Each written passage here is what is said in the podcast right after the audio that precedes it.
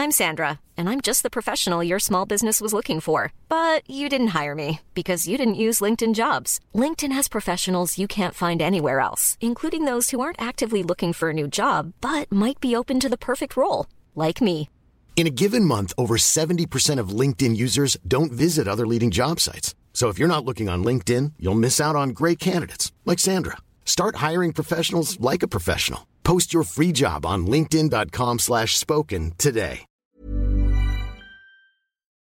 Noticias. El Heraldo de México.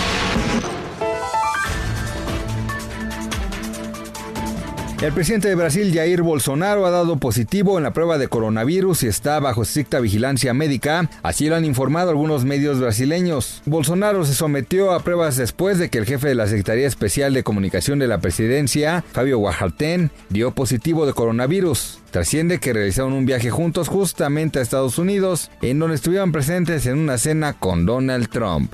La Secretaría de Salud de la Ciudad de México utiliza una cámara termográfica para la detección de posibles casos sospechosos del nuevo coronavirus entre los viajeros internacionales que llegan al Aeropuerto Internacional de la Ciudad de México. Se explicó que existen protocolos para la detección de viajeros enfermos durante el trayecto del vuelo en instalaciones del aeropuerto y además del seguimiento de aquellos que llegan de países donde hay brotes de enfermedades como el COVID-19.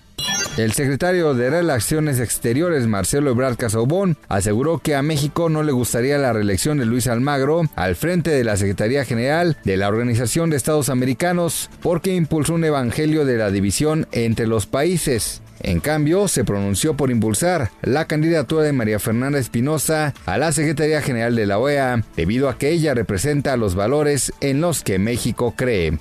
Las alarmas se han prendido en la Ciudad de México pues se ha difundido la noticia de la existencia de un violador serial que ataca a sus víctimas en la alcaldía Miguel Hidalgo. De acuerdo a la información, al menos ocho mujeres han sido atacadas por este sujeto, quien las acecha en los parques de la alcaldía, las amenaza con una navaja y traslada a lugares oscuros para ultrajarlas. Noticias. El Heraldo de México.